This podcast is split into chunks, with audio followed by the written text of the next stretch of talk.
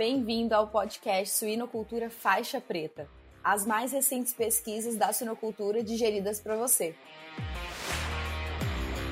Meu nome é Sara Chagas, host do episódio de hoje. E hoje nós temos aqui conosco a Vivian Schwab. É, Vivian, fala pra gente um pouquinho sobre você, quem você é. Claro, oi Sara, boa noite, boa noite a todos. É, primeiro é um prazer poder participar desse podcast. Eu realmente fiquei muito feliz com o convite, muito obrigada. Uh, e aí, assim, fazendo um resumo, então, né? Eu sou médica veterinária, eu sou formada na UF, né? Depois que eu me formei, eu trabalhei em alguns segmentos, né? Trabalhei na área de controle de qualidade de alimentos, no varejo. Depois eu fui para a área de abate, né? Na, na inspeção, trabalhei na inspeção federal por alguns anos e hoje eu trabalho numa empresa de genética suína no departamento de boas práticas e bem-estar animal. Então, assim, foi, foi uma trajetória bem legal, né? Assim, com o passar do tempo eu fui me aprofundando mais no assunto e também tive experiência de fazer especialização na, na Federal do Rio Grande do Sul também, que acabou ajudando a, a aí me aperfeiçoando no assunto, né? Fiz mestrado também na Exalc com bem-estar no transporte de suínos, é justamente hoje que a gente vai conversar um pouquinho. E Estou também para terminar agora um MBA em agronegócio, que eu acho que vai ajudar também bastante a, a ver né, os assuntos com uma visão mais ampla ainda do, em relação aos processos. Show de bola, Vivian. Conta um pouquinho para a gente sobre esse trabalho que você desenvolveu sobre transporte, é, descanso pré-abate, a relação que isso tem né, com, com o suíno ali no momento do abate. Isso, assim, qual foi a, a nossa ideia principal? Era avaliar a influência do transporte no nível de lesões na pele do suíno, que está diretamente relacionado com o bem-estar né, desses animais, e também avaliar a influência do descanso pré-abate também no nível de lesões e no comportamento. E aí, durante. Isso foi, então, o trabalho foi dividido em dois grandes blocos. Né? O primeiro bloco foi avaliando a influência do transporte, onde a gente considerou as variáveis né, de distância do transporte, o compartimento do veículo é, e a gente também avaliou as condições é, microclimáticas né, de determinados compartimentos. A gente colocou sensores no, em algumas partes do veículo e também a gente avaliou a vibração durante o transporte. E aí, na, no segundo grande bloco, que é onde a gente avaliou então a, o efeito do descanso pré-abate, a gente considerou se também o abate enriquecido, né, ou seja, com o uso de correntes para os animais, ele influenciaria é, positivamente, né, ele reduziria a incidência de brigas e comportamentos negativos em, é, entre esses animais enquanto eles aguardavam né, o momento do abate. Show de bola. E o que, que vocês observaram é, com, com essas avaliações? Que resultados é, vocês viram? Olha, no transporte, né, assim, até como a gente já observa bastante em, na literatura, até mesmo em, em, vários outros países, né, o que, que a gente observou? Que a distância, ela influencia negativamente no nível de lesões. Então, o transporte por si só, ele aumenta o nível de lesões na pele dos animais. E aí, nesse projeto, a gente avaliou a distância, né? Então, foi dividida em curta, intermediária e longo. E aí, a gente não observou um padrão linear, ou seja, de, é, transportes com distância curta, eles não necessariamente apresentaram um menor nível de lesões em relação aos transportes de distância intermediária e longa.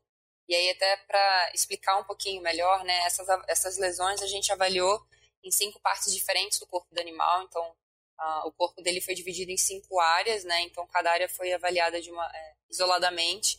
E aí, a gente avaliou essas cinco partes, né? E depois, no total, a gente avaliou o cenário geral desses animais.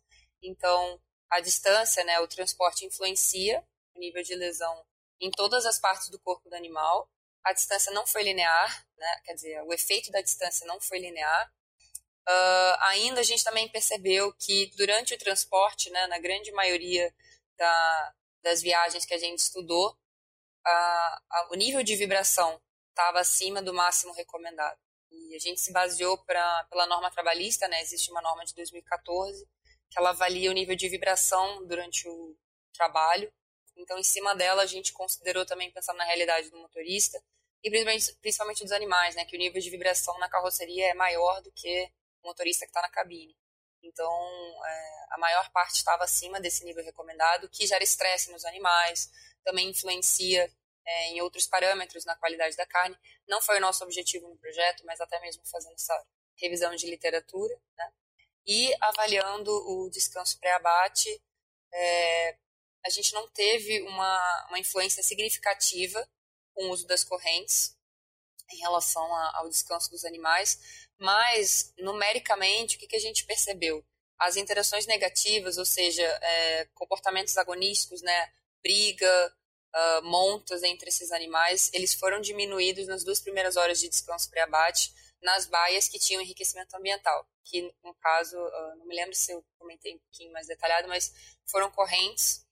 E outra questão em relação ao nível de lesões, a gente percebeu que o descanso pré-abate ele tem uma influência significativa no nível de lesões, então uh, os animais que entram para o descanso, né, até o momento do abate, eles têm um número maior de lesões durante esse tempo.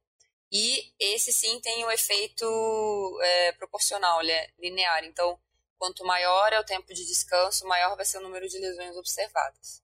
Então, assim, esses foram uh, os principais pontos que a gente conseguiu observar durante essas atividades. Em relação às correntes, a gente trabalhou muito com a realidade comercial. Então, nesse abatedor em específico, a, as correntes que eles utilizavam elas poderiam ter né, seus efeitos benéficos para os animais, mas também ficou é, uma oportunidade para uma outra avaliação, um outro estudo para ver esse efeito, quando a gente trabalha com corrente ramificada, né, que em, em outros trabalhos a gente vê que elas têm um efeito mais atrativo para os animais. E aí, no caso, nesse estudo, a gente avaliou com a corrente simples, né? Ela era de um único eixo. Quando a gente pensa em uma corrente, então, ramificada, que tem mais eixos, né? mais animais podem interagir ao mesmo tempo. Então, a gente acredita que é, num outro cenário, né, num outro estudo, esse efeito ele possa ser ainda melhor percebido né, nas avaliações e, de repente, um efeito significativo. E legal isso, né? De a gente às vezes acha que está fazendo um enriquecimento ambiental ali, que aquilo é suficiente para o animal, mas nem sempre é, né? E acho que para finalizar, Vivian, é, o que que você considera, com base no, nas análises que vocês fizeram, que seria um tempo de descanso ideal para esses animais? Uh, a gente, como trabalhou com uma realidade comercial, os tempos de descanso eles foram já por si só prolongados. Né? Então, assim, isso vai variar muito.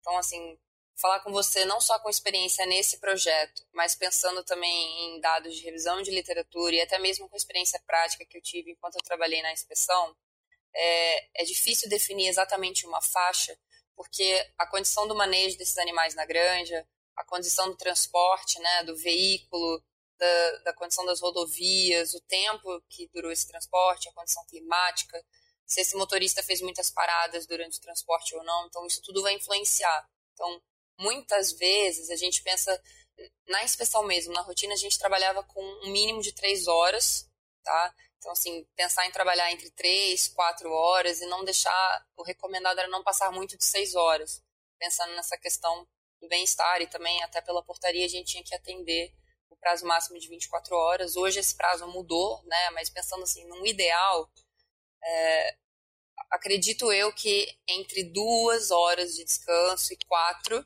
seria o ideal. Mas até então a gente trabalhava com um mínimo, né, pela inspeção de três horas.